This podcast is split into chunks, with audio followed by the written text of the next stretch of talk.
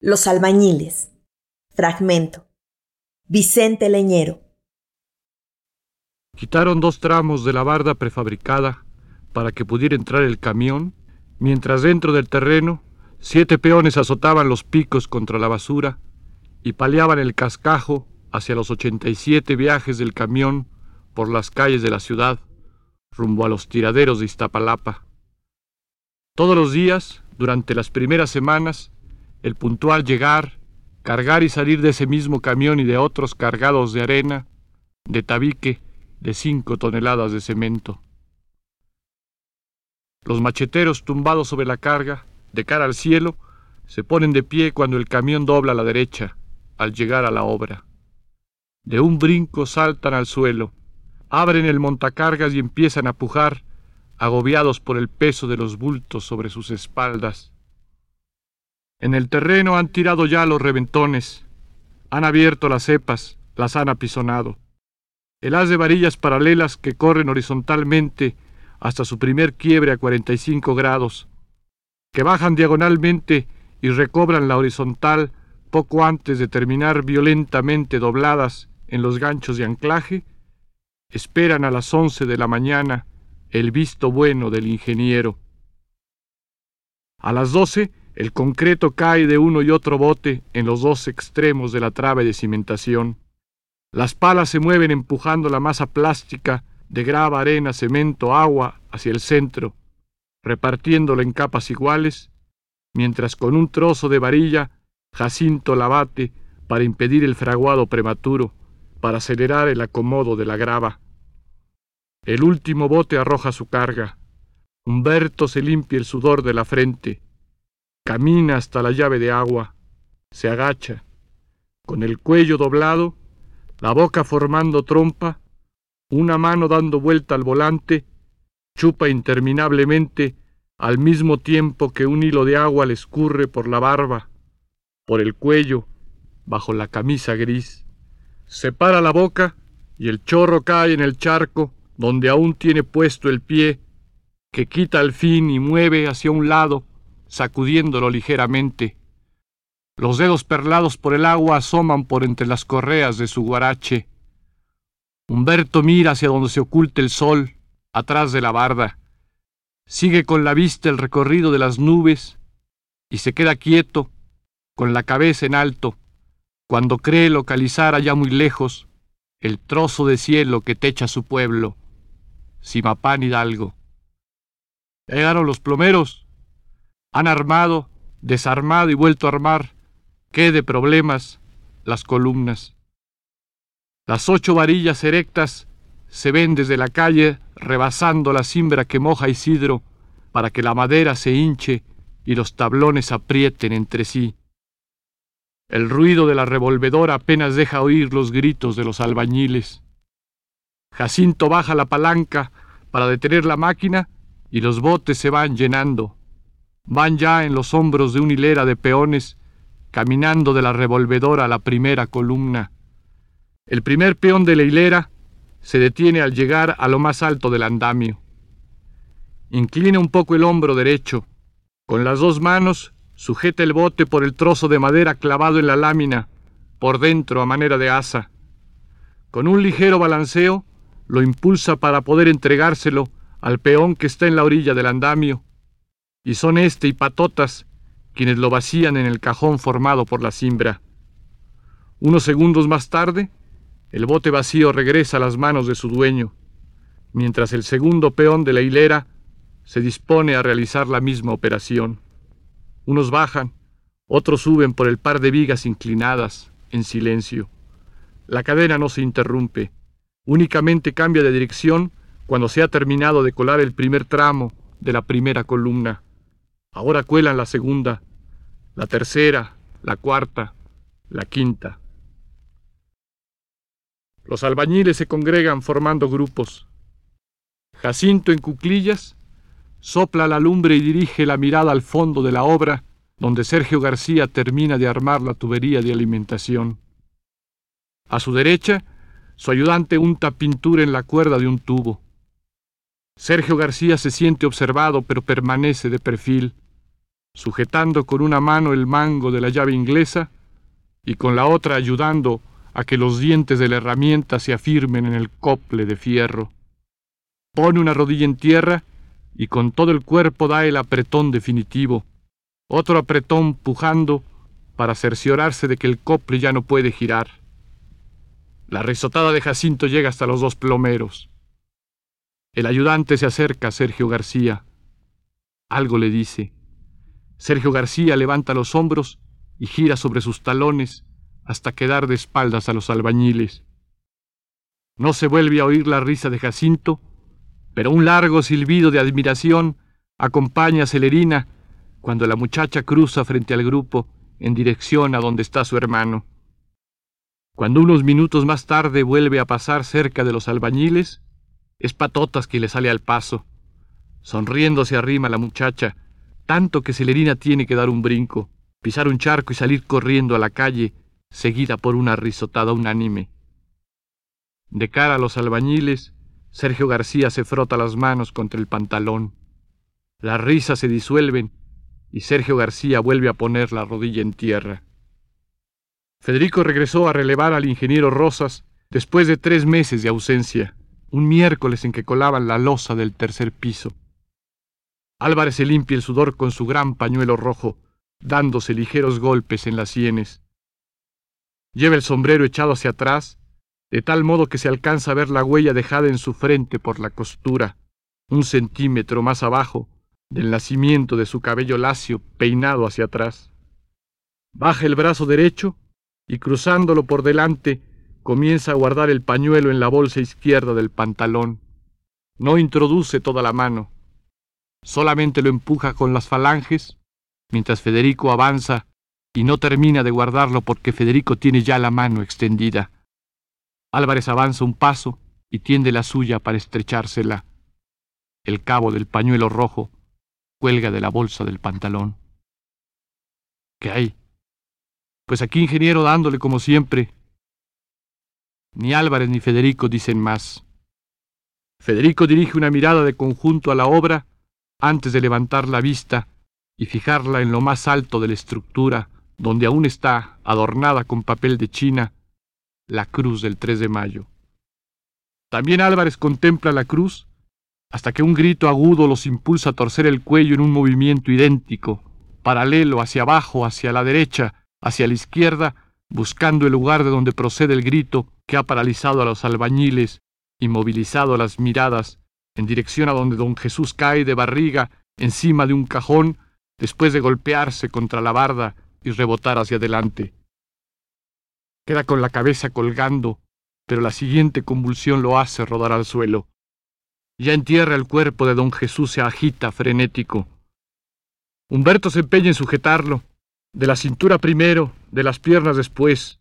No sabe de dónde ni cómo, porque el velador se convulsiona como una víbora atrapada. Es Jacinto quien lo agarra por fin de la cabeza se la levanta bruscamente y gracias a un hábil ademán logra prensar el cuello del velador entre sus piernas. Cierra los muslos. Ahora Humberto ya puede atenazarle los tobillos y Sergio García los brazos. Apretando el rostro congestionado de don Jesús a la altura de la boca, Jacinto consigue introducirle un pedazo de madera entre los dientes. Después lo suelta. Lo sueltan también Humberto y Sergio García. El viejo ya no patalea. Han cesado las convulsiones, aunque le sigue saliendo espuma de la boca. Resuella inconsciente. Sus ojos abiertos quedan fijos en el rostro de Federico, quien se vuelve de espaldas y sin pensarlo apoya una mano en el hombro de Álvarez. No pasa nada, no pasa nada, dice Álvarez. Federico levanta la cabeza. El ingeniero Rosas llegó de pronto. Está frente a él. Federico intenta sonreír. Camina unos pasos. Tartamudea sin lograr terminar una frase. Se impresionó, dice Álvarez al ingeniero Rosas. Todo es amarillo, campanitas, amarilla barda, amarillo cielo, amarillo, amarillo, el zumbido de un trompo. Y Federico, deteniéndose de la barda con los brazos estirados, vomita contra la grava. Al día siguiente, el ingeniero Rosas entrega a Federico una libreta con la relación de los últimos pedidos. Dos millares de tabiques, tres carros de arena, una tonelada de cemento A y un carro de confitillo que falta anotar. Jacinto canta el corrido de Gavino Barrera mientras levanta los muros. Gavino Barrera dejaba mujeres con niños por donde quiera. Por eso en los pueblos por los que pasaba, se interrumpe para gritarle Isidro, se la tenían sentenciada. Isidro llega corriendo con el bote de mezcla a medio llenar. Lo vacía en la tabla. Jacinto mete la cuchara y la levanta rebosante, inclinándola por la punta derrama el contenido sobre la séptima hilada. Abre un canal en la mezcla.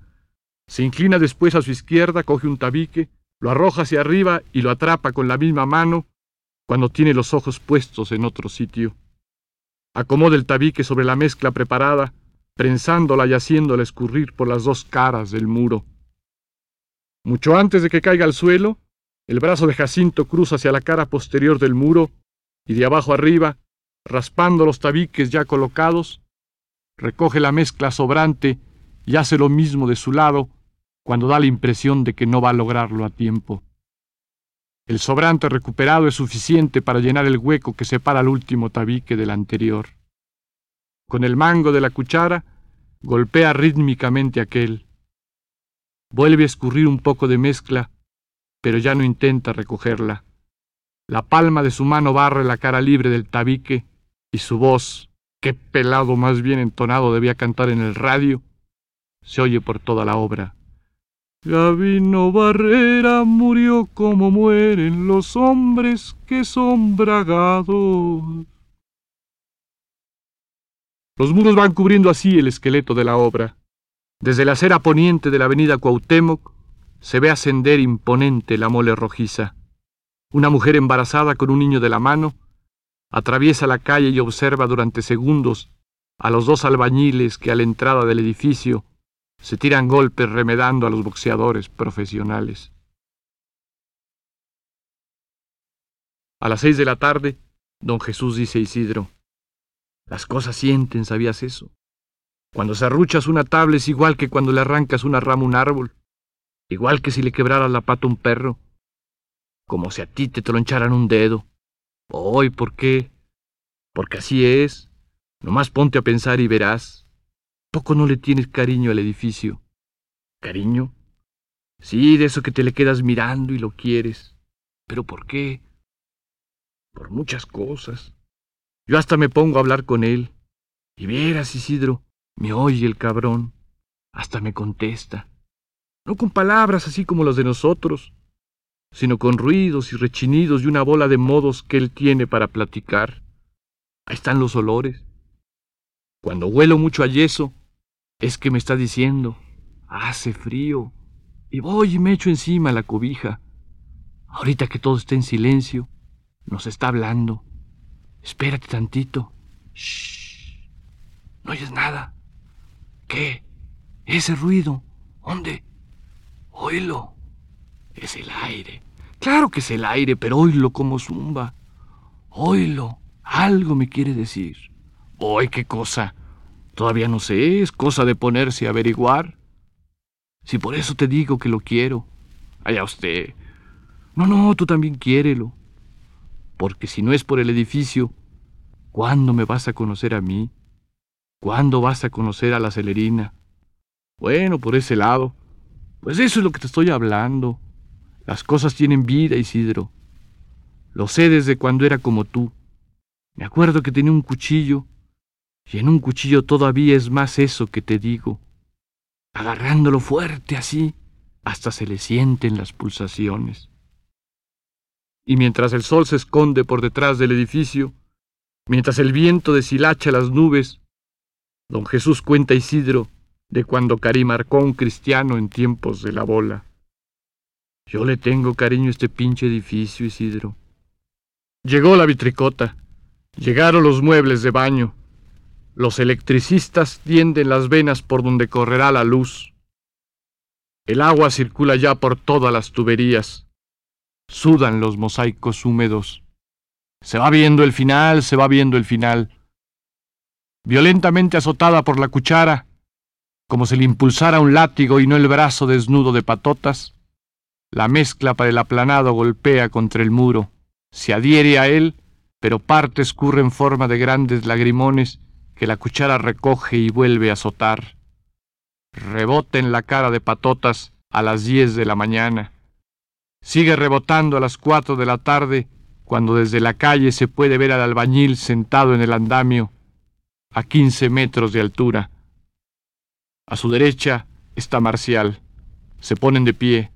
Ahora alisan el aplanado mojándolo primero con el agua de un pequeño bote y frotando después la plana en rítmicos movimientos circulares.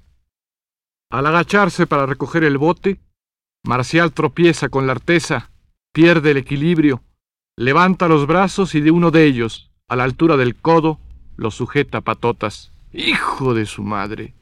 Miran hacia abajo. ¡Ya merito! Los de la vitricota preguntan si comienzan de una vez o hasta el lunes, para dar tiempo a que el herrero termine de colocar las ventanas.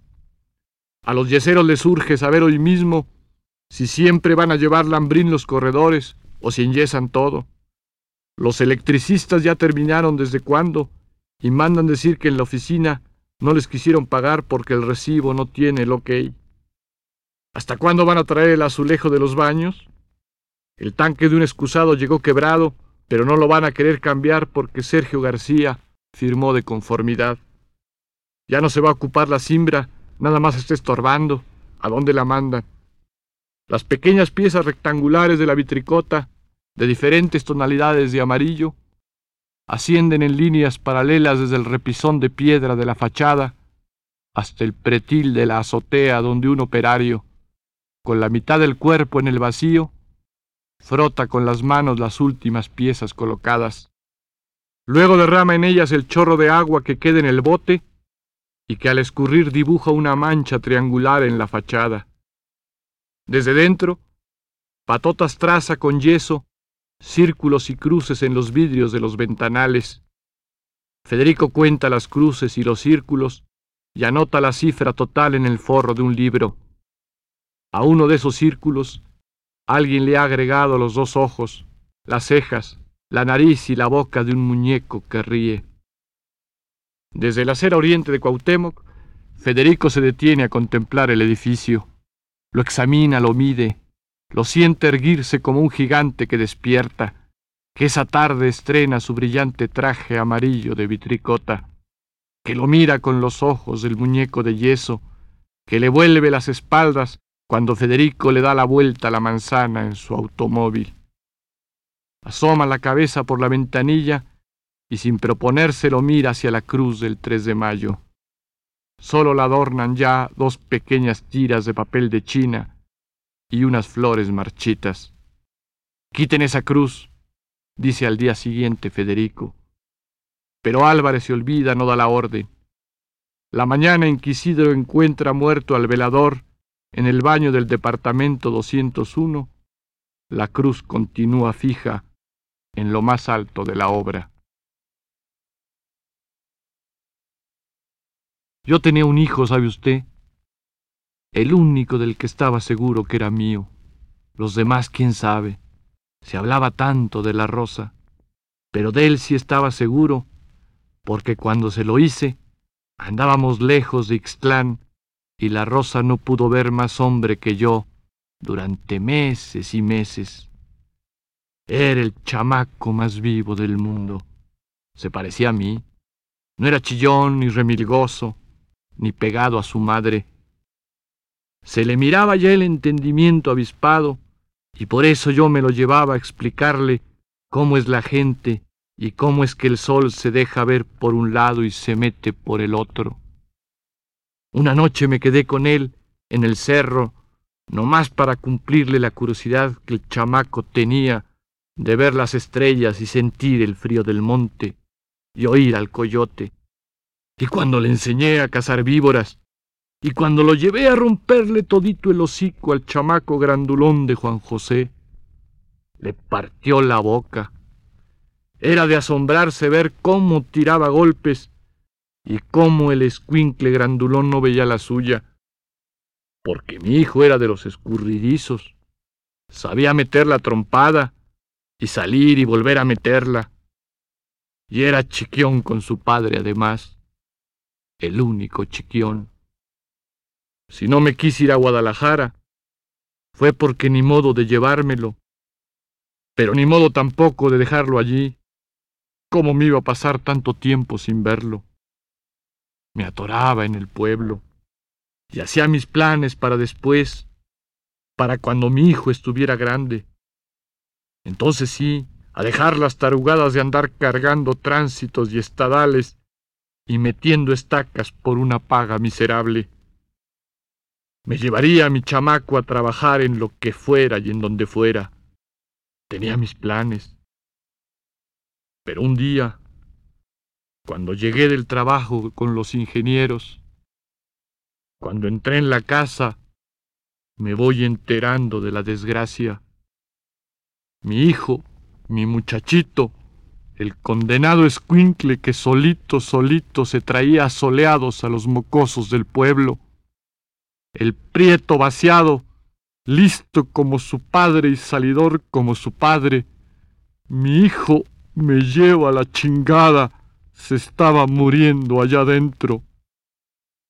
Dicen que andaban jugando y que un mocoso sin querer lo descontó de una pedrada. Él y otro grandulón, el de Juan José, jugando, jugando, descalabraron a mi hijo y eran unos chorros de sangre que no se le querían quitar ni por todos los santos del cielo. Ya cuando llegué, estaba muerto el pobrecito. ¿Por qué tenía que ser mi hijo? ¿Qué fregados le hice yo a la Virgen del Sagrario para que se lo llevara? Ahora tendría la edad Isidro, sus mismos ojos, su mismo pelo, su misma cara de hijo mío, sería igualito a Isidro. Por eso dejé mi pueblo y me vine para México.